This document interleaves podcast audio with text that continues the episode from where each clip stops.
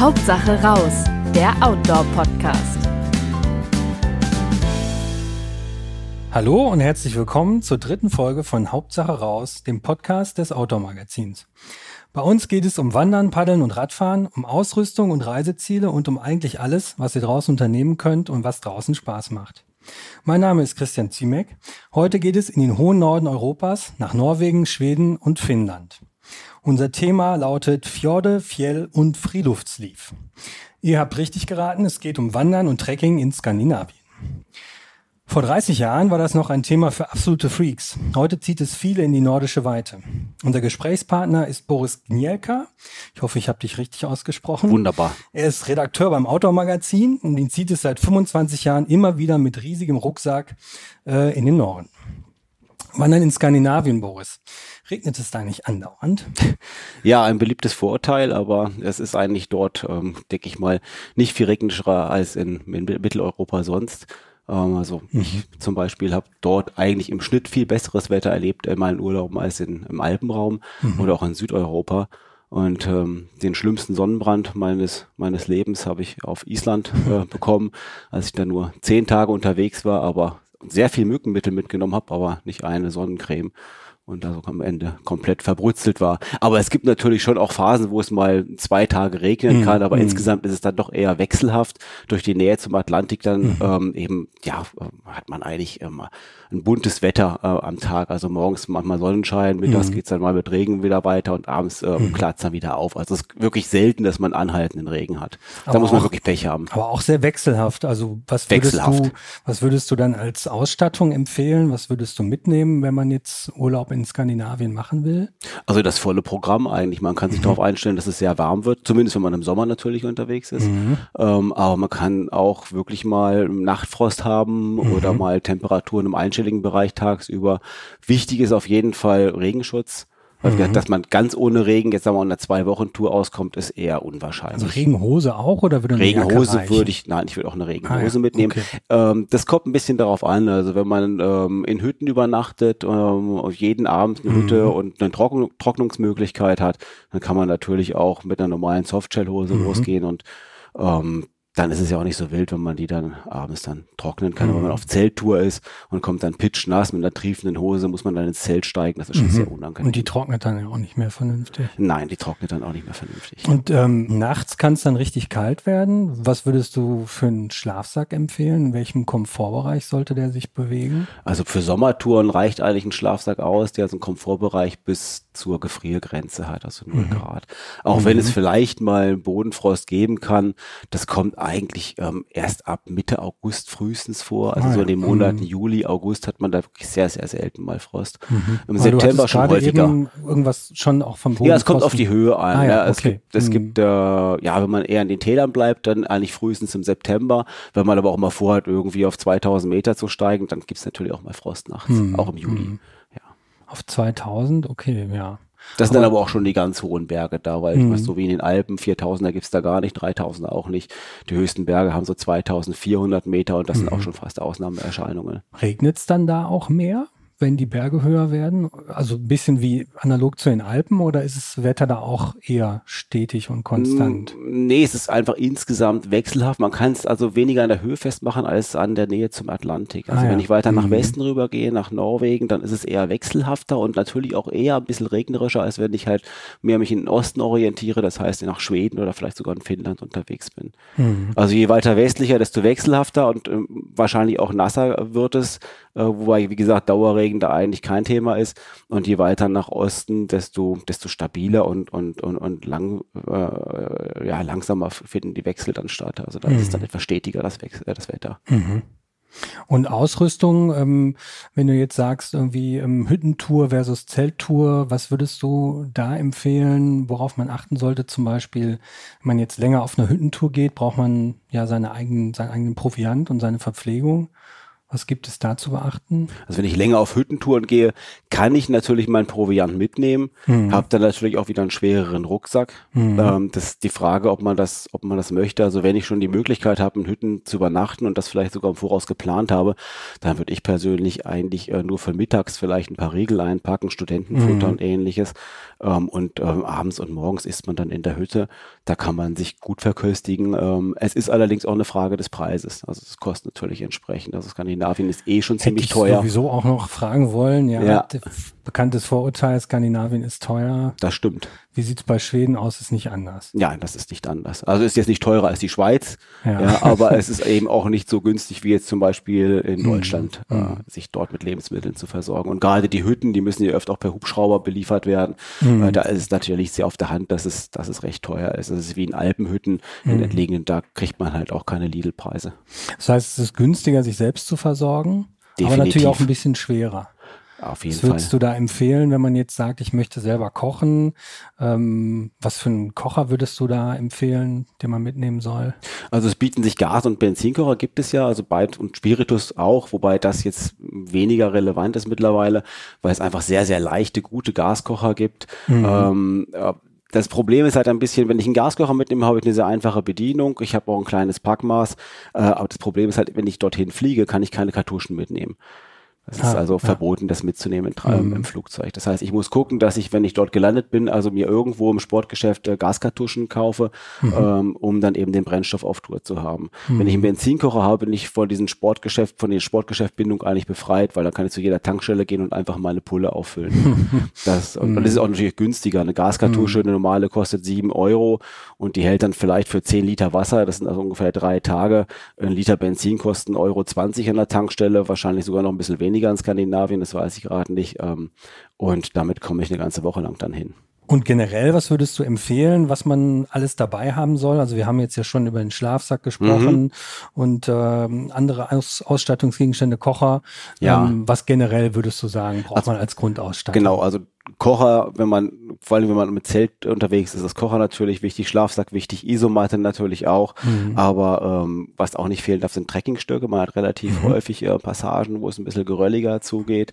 Teilweise auch ein bisschen auch, sumpfiger. Oder? Ausgesetzt ist seltener äh, der Fall. Also man kann es mhm. natürlich provozieren, aber im Großen und Ganzen das Gelände dort so sehr easy. Mhm. Aber man halt halt schon holprige Wege, ähm, mhm. auch mal Passagen, die vielleicht unter Wasser stehen können, mhm. ähm, sumpfige Passagen äh, je nachdem, wo man sich befindet, ob man querfeldein geht, was auch da sehr einfach möglich ist oder einem Weg folgt, ähm, kann man auch mal Planken haben, die dort ausgelegt werden, damit man nicht irgendwie knietief ähm, im, im, Morast versinkt. Mhm. Und auf diesen Planken zu balancieren ist ohne Stöcke natürlich auch schwieriger als mit Stöcken. Also Trekkingstöcke würde ich in jedem Fall einpacken, auch wenn es vielleicht ein bisschen albern aussieht, aber es, es macht dort oben einfach äh, definitiv Sinn. Und dann auch die kleinen Teile austauschen, die oft serienmäßig an den Stöcken mhm. äh, vorhanden sind, gegen breitere, die also nicht gleich nicht so irgendwie im Sumpf dann. verschwinden mhm. und man dann mhm. doch keinen Halt findet.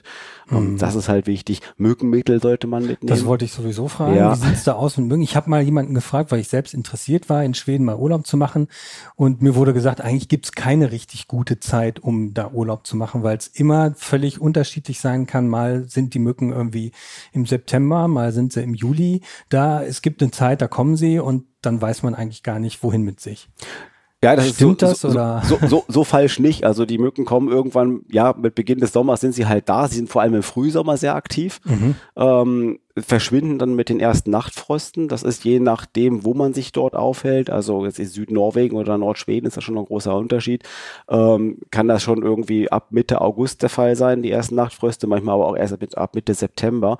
Dann sind die Mücken eigentlich kein Thema mehr. Generell kann man aber sagen, dass das Mückenthema eigentlich gar nicht so groß ist uh, es trifft halt dort zu, wo man halt im Wald sich aufhält. Aber ja. viel Wald mhm. gibt's da oben nicht. Das heißt, wenn ich im Fjell okay. unterwegs bin, mhm. ähm, da habe ich eigentlich eine ziemlich karge Landschaft, da habe ich ein paar Büsche und da weht eigentlich ständig ein Wind und der vertreibt dann auch die Mücken. Mhm. Dennoch würde ich es mitnehmen, weil es gibt natürlich auch mal windstille Phasen oder wenn man mhm. abends irgendwo im Windschatten hinterm Zelt sitzt und wird da belästigt, dann ist es halt schon ganz nett, wenn man da sein, mhm. sein Mittelchen dabei hat. Nochmal zum Thema Untergrund. Was würdest du für, für eine Sohlenhärte beim Schuh empfehlen? Gehen da auch so leichte Trekking Schuhe oder würdest du eher sagen, man braucht schon was mit einer festen Sohle, die den Untergrund dementsprechend äh, abfedert oder ausgleicht? also das hängt ein bisschen vom Gepäck ab. Wenn ich eine Zelttour mache, sollte der Schuh natürlich stabiler sein, weil dann mhm. eben auch der Rucksack schwerer ja. ist mhm. und ich auch dann eben Gefahr laufe, vielleicht mal irgendwo umzuknicken, was mit einem schweren Rucksack dann eben gravierende Folgen nach, nach sich zieht als, als mit einem leichten Rucksack. Ähm, ich habe da oben auch schon Leute gesehen, diese mit Trailrunning-Schuhen da lang gelaufen. Die kriegen mhm. natürlich dann nasse Füße an den sumpfigen Passagen, aber mhm. also Sie sollten wasserdicht sein, das ist ganz wichtig. Also ohne okay. Membran mhm. würde ich da oben eigentlich nicht rumwandern wollen. Mhm. Und sie sollten schon einen hohen Schaft haben. Wenn ich einen kleinen Rucksack habe, sagen wir bis 10, 15 Kilo, da reicht ein Leichtwanderschuh aus. Mhm. Wenn ich einen großen Trekking-Rucksack habe mit, äh, ja, also für eine Zelttour dann eben gepackt habe und dann teilweise auch 30 Kilo im, Rücken, im Rucksack habe, dann soll es natürlich ein stabiler Trekking-Schuh sein. Der mhm. macht dann einfach mhm. mehr Sinn. Dann ermüdet man auch nicht so schnell, weil der Fuß einfach viel besser gestützt wird. Und wenn man jetzt eine Zelttour macht und sich selbst verpflegt, was würdest du da, also was, was isst man denn die ganze Zeit, wenn man jetzt meinetwegen zwei Wochen Trekking macht und im Zelt unterwegs ist? Ähm, hast du da Ernährungstipps oder einen cleveren Hinweis, wie man Gewicht sparen, aber trotzdem sich nicht beim Essen äh, zum Einschlafen langweilt? ja, das ist ein bisschen schwierig, in der Tat. Ähm, also richtig gut sind mittlerweile die Fertiggerichte, die es im, im Outdoor-Markt gibt. Mhm. Ähm, also es sind sowas wie, wie diese klassischen Maggi- oder Knorr-Tüten im Supermarkt, die gibt's eben auch in gut und in lecker. Mhm. Ähm, die kosten dann allerdings auch ein bisschen mehr. Da ist man dann schnell so bei fünf, sechs Euro pro Tüte und mhm. Tag dann eben oder pro Abendessen dann. Aber es schmeckt tatsächlich wirklich mittlerweile richtig gut. Und, und die Auswahl so ist, so eine Tüte wiegt ähm, auf die Person rund. Es gibt zwei Personentüten, die wiegen dann so leer 250 Gramm. Das heißt pro Person 125 Gramm, das ist nicht besonders viel. Leer wird, oder voll? Ja, die sind dann schon voll, aber die sind halt dehydriert, da ist kein Wasser drin. Ach so, leer heißt, da, ja, okay. Ja, hm. ja. Und, und davor, ja. Ich dachte jetzt leer, gut. Nee, nee, also leer hat man wenig zu essen dabei, hm. ja. Ähm, aber der Vorteil ist ja da oben, man hat überall Wasser. Also Wasser gibt es eigentlich an mhm. jeder Ecke, das fließt überall und es ist eigentlich fast immer Trinkwasserqualität. Mhm. Also überall da, wo das Wasser halt fließt und nicht steht und wo es halbwegs kühl ist und das ist fast überall der Fall, da kann man es eigentlich auch direkt trinken. Also man Braucht kann man keinen Filter. Wasserfilter kann man sich wirklich schenken. Mhm, mhm, ähm, Wasserfilter kann man sich schenken, Tabletten kann man sich schenken. Und ähm, die, die Trekkingnahrung, ähm, die ist halt deshalb so leicht, weil der das Wasser entzogen wurde. Das heißt, ich nehme solche Beutelchen mit und ähm, bring einfach Wasser zum Kochen, schütt das Wasser da rein. Ich muss noch nicht mal den Inhalt des Beutels in den Topf packen und kochen, was viel Brennstoff kosten würde, der ja dann mhm. auch wieder das Gewicht des Rucksacks erhöhen würde, sondern ich kann einfach nur Wasser zum Kochen bringen und dann das heiße sprudelnde Wasser in die Tüte kippen, fünf Minuten ziehen lassen und dann äh, futtern. Und es ist teilweise wirklich, je nachdem, ähm, welchen Anbieter man da wählt, Geschmäcker sind ja auch verschieden, aber da gibt es wirklich richtig leckere Sachen mittlerweile. Und die Auswahl ist so groß, dass man auch nicht jeden Abend dasselbe essen muss, sondern auf einer 14-Tage-Tour kriegt man es durchaus hin, dass man jeden Abend irgendwas anderes isst. Was sind denn so deine Lieblingsbereiche oder Touren, die du in Skandinavien, ich meine, Skandinavien ist groß, aber ja. was würdest du jetzt äh, empfehlen? Wo gibt es die schönsten Touren, ganz platt gesagt? Nordschweden und Südnorwegen. Mhm. In Südnorwegen ist es vor allem die Hardanger Witter. Mhm. Die empfiehlt sich auch gut für Einsteiger, weil die, die Topografie ist jetzt eher leicht wellig. Also es gibt keine großen Höhenunterschiede. Von der Orientierung ist es sehr einfach. Die Beschilderung ist sehr gut. Die Wege sind gut sichtbar, gut beschildert, gut ausgetreten. Die Infrastruktur ist auch nicht schlecht. Man mhm. kommt eben einmal am Tag in der Regel an der Hütte vorbei. Falls man doch mal was vergessen hat, man kann Kleinigkeiten in den Hütten nachkaufen. Mhm. Das ist da sehr praktisch. Aber auch der Rondane Nationalpark oder Jotunheim äh, sind in äh, Südnorwegen wirklich ganz attraktive Ziele.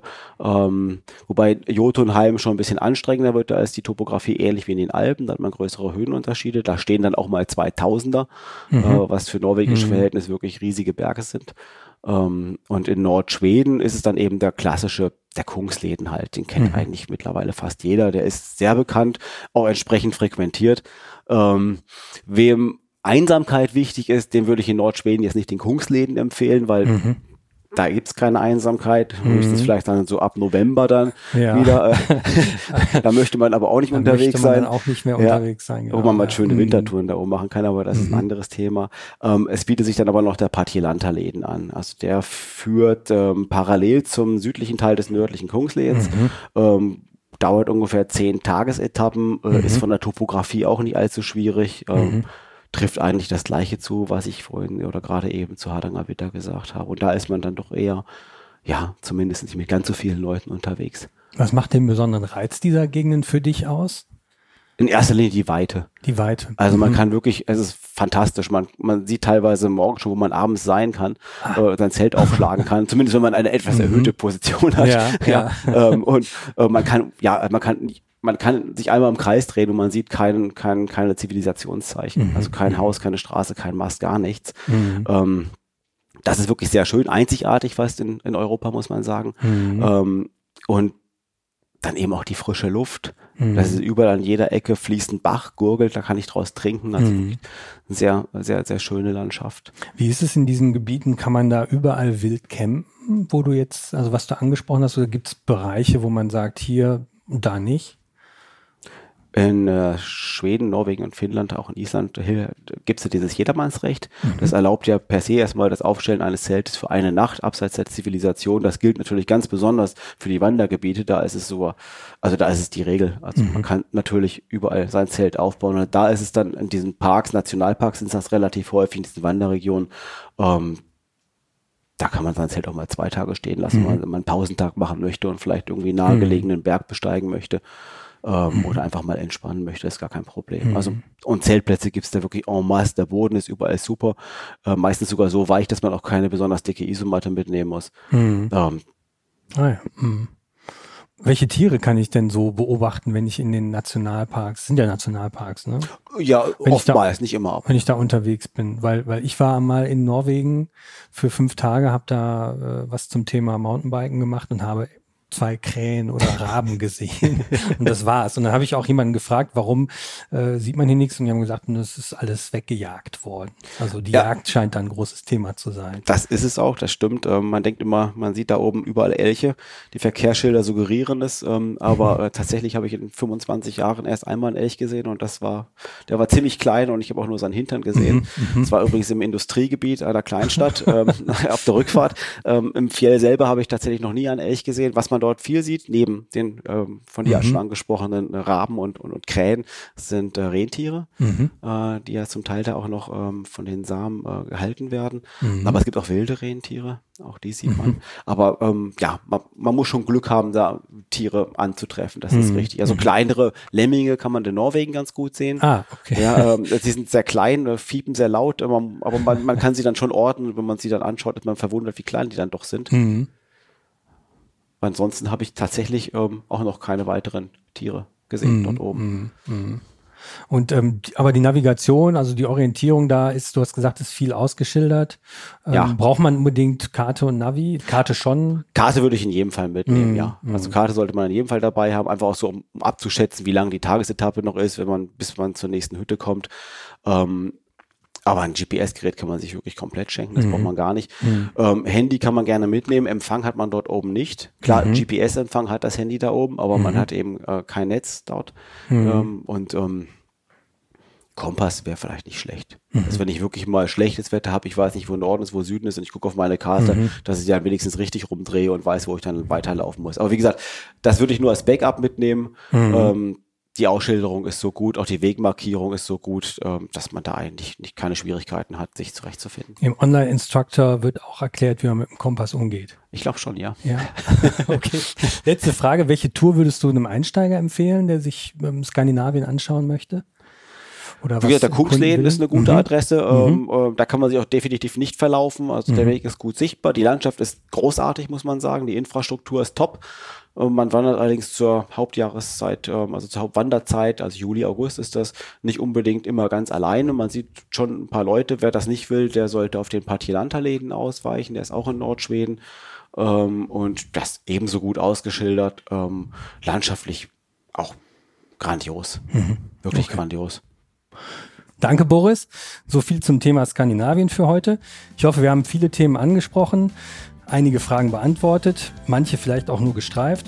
Wenn euch auch unser dritter Podcast gefallen hat, abonniert uns einfach, damit ihr keine der nächsten Folgen verpasst. Bis dahin findet ihr unser Outdoor-Magazin gedruckt am Kiosk oder digital unter www.outdoor-magazin.com. Macht's gut und bis dann, Hauptsache raus.